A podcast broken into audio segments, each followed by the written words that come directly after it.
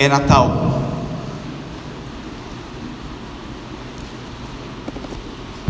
Como vivemos o nosso Natal? Com que alegria hoje desejamos às pessoas com quem nos encontramos Feliz Natal.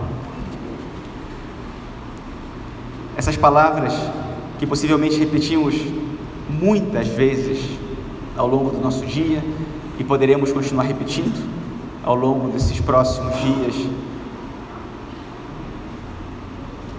deveriam de algum modo sintetizar, expressar o que é a causa da nossa felicidade. Porque significa testemunhar que aquele que é a causa da nossa felicidade nasceu, ele está no meio de nós, ele veio até nós e nós o encontramos, e é ele que nós anunciamos cada vez que desejamos Feliz Natal.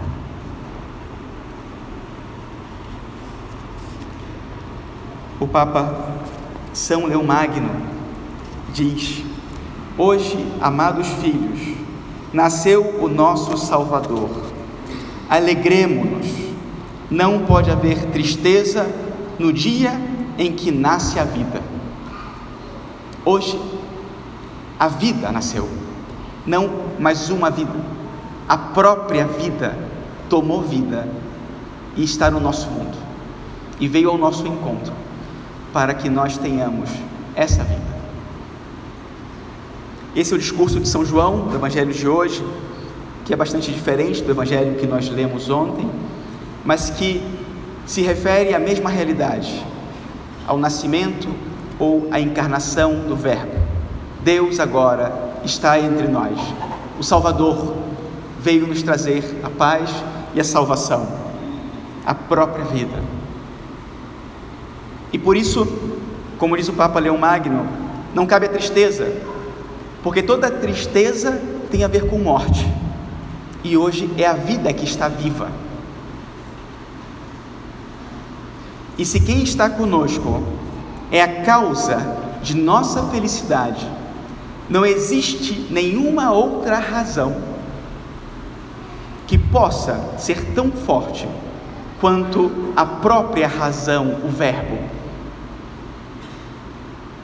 E por isso, deveríamos hoje, de algum modo, dentro das nossas circunstâncias, limitações e tristezas e desafios que todos nós temos, experimentar, provar da causa da felicidade, da razão da nossa felicidade e não simplesmente de quaisquer felicidades. E o Verbo se fez carne e habitou entre nós. Aí está a razão da nossa felicidade. O Verbo, a palavra, de fato a palavra é a palavra que se refere aqui a Cristo nesse Evangelho, significa também em grego razão, princípio, causa.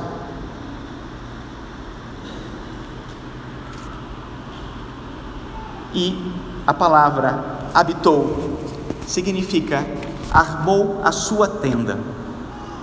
E é muito significativa essa expressão, porque São João está dizendo desde o princípio que é Deus que está presente. No, nas Escrituras, a tenda é o lugar que Deus habita. Então, ao dizer que o Verbo armou a sua tenda entre nós, está dizendo agora o Verbo está no mundo, de um modo definitivo. Não mais como ele caminhava pelo deserto com o povo hebreu. Não, agora ele em pessoa e assumindo a nossa humanidade, um como nós. Já não existe uma distância entre o céu e a terra, tudo se une na pessoa do Verbo. Dizer que Ele é a razão da nossa felicidade significa que hoje o nosso coração deve estar cheio dessa felicidade e essa felicidade deveria predominar ao longo de toda a nossa vida. E o Verbo se fez carne e habitou entre nós. O Verbo, que é a razão, é Deus, é o próprio Deus, é a palavra incriada. aquele por quem todas as coisas foram feitas, para quem tudo foi feito. É Ele que está conosco. No grego, essa palavra, o verbo ou a razão, tem um significado de que Jesus Cristo é a perfeita expressão, um espelho daquilo tudo que o Pai é. Ele é a imagem do Pai. Quem nós vemos, Jesus Cristo vai dizer isso no final do Evangelho de São João. Quando olhamos para Jesus Cristo, nós vemos o Pai. É o amor do Pai revelado. Também entendemos que a palavra razão significa causa. E por isso aqui falamos da causa da nossa felicidade. E na matemática, a palavra razão significa a relação entre a relação de proporção entre duas quantidades. Vamos lá, o que eu quero dizer com isso?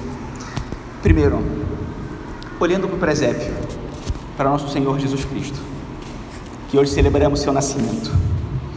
O que é mais misterioso? Que o Verbo tenha vindo à luz em Belém, na pobreza, no esquecimento, ou que tenha vindo à luz neste mundo, simplesmente. O que mais nos impacta? A pobreza ou a presença de Deus no nosso meio? A pobreza é só uma maneira de que nós não nos percamos naquilo que não é importante e coloquemos o nosso olhar naquele que é o essencial. Depois, quando falamos de Cristo como a razão da nossa fidelidade, como a causa da nossa fidelidade, significa um pouco o seguinte: Deus criou o mundo. São João fala aqui da criação do mundo. Ele fala do princípio da criação. E que antes do princípio, o princípio que é Deus, o Verbo, estava presente. E ele fez todas as coisas. Mas de algum modo, a criação não começa no princípio. A criação não começa com a criação do mundo. A criação começa em Belém. É como se Deus tivesse, em primeiro lugar, imaginado o nascimento de Jesus Cristo, a encarnação do Verbo. E a partir daí, ele começa a pensar todas as outras coisas, porque nada faz sentido sem Belém, sem o Verbo, sem a razão, que dá razão a todas as coisas. E depois de ter pensado a encarnação, Deus começa a pensar como tudo converge para a criação, para a encarnação e como tudo parte dela.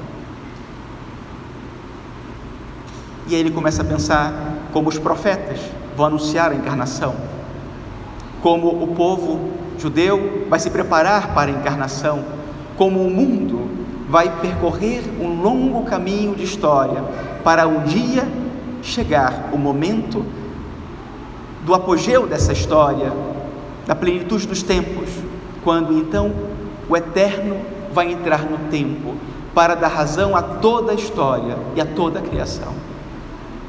E a partir daí se segue a história da salvação e a nossa história aqui adquire seu sentido.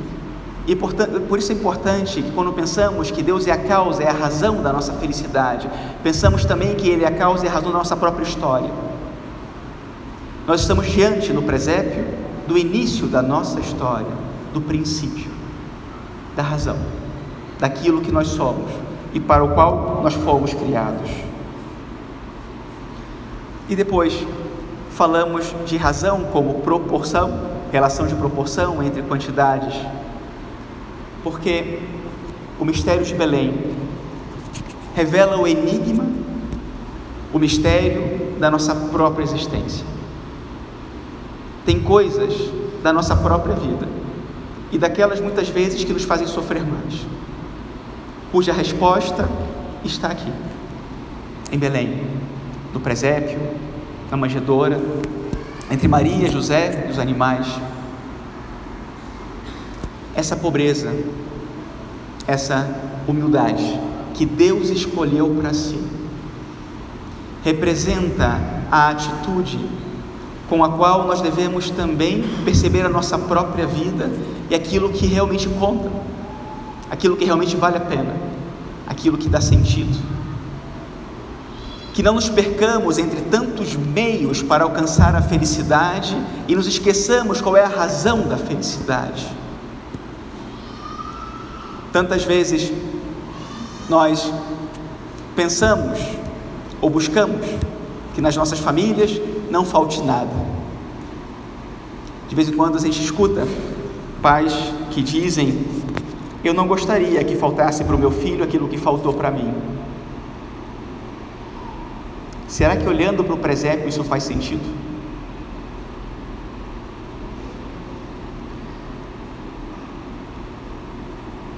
É que às vezes é necessário que nos falte algo importante para que tenhamos o sentido do essencial, para que encontremos a razão, a razão da nossa própria existência, sem, sem nos perdermos por aquilo que, com aquilo que é desnecessário. Porque quando não falta nada, não tem mais nada a ser buscado. Quando falta algo, essa insatisfação que nós levamos no coração também é sinal de uma insatisfação que nos leva a uma busca por aquilo que é real, necessário e que de verdade pode encher a alma. Quem tem tudo não precisa de Deus. Quem sente falta de algo tem no seu coração esse chamado, esse encontro com o Deus que escolheu não ter nada, Ele que é tudo, para nos dar tudo mas é impossível aproximar-se dele sem pobreza e sem humildade, sem deixar de lado aquilo que não é importante, porque só com o coração vazio dessas coisas é que nós poderemos preenchê-lo ou deixar que Deus o preencha com aquilo que realmente vale. Por fim, diante do mistério, diante do presépio, devemos deixar que o Senhor nos diga aquilo que é mais importante para a gente saber. São João diz: tudo foi feito por meio dele, e sem ele nada se fez de tudo que foi feito.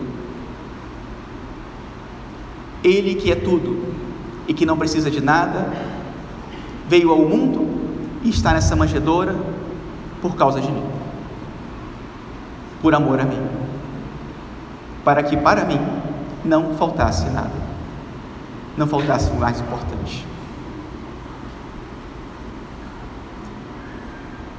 Se o menino Jesus pudesse dizer alguma coisa, o que será que ele nos diria? O que será que ele agora diria só para você? Que colocaria no seu coração? Nem para os seus filhos, nem para sua família, para você, hoje. Que palavras o menino Jesus hoje coloca no seu coração o que ele tem a te dizer.